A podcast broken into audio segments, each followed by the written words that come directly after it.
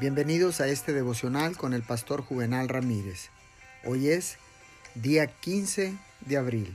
La palabra de Dios dice en el libro de Colosenses capítulo 4 versículo 2, Dedíquense a la oración, perseveren en ella con agradecimiento. La oración, la alabanza y el agradecimiento van unidos. Existe una relación muy cercana y estrecha entre ellos.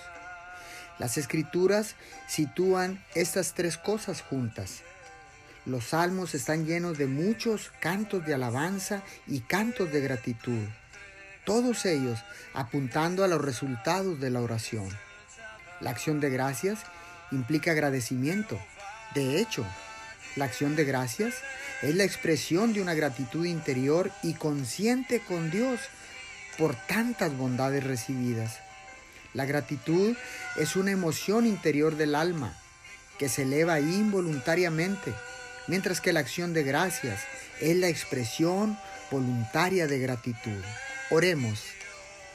Papito Dios, en esta mañana quiero darte gracias con un corazón agradecido, porque has sido bueno conmigo, porque has sido bueno con mi familia, porque has sido bueno con todos aquellos que amo tu amor permanece para siempre en mí. Te damos todo el honor y toda la gloria en el poderoso nombre de Jesús. Amén y amén.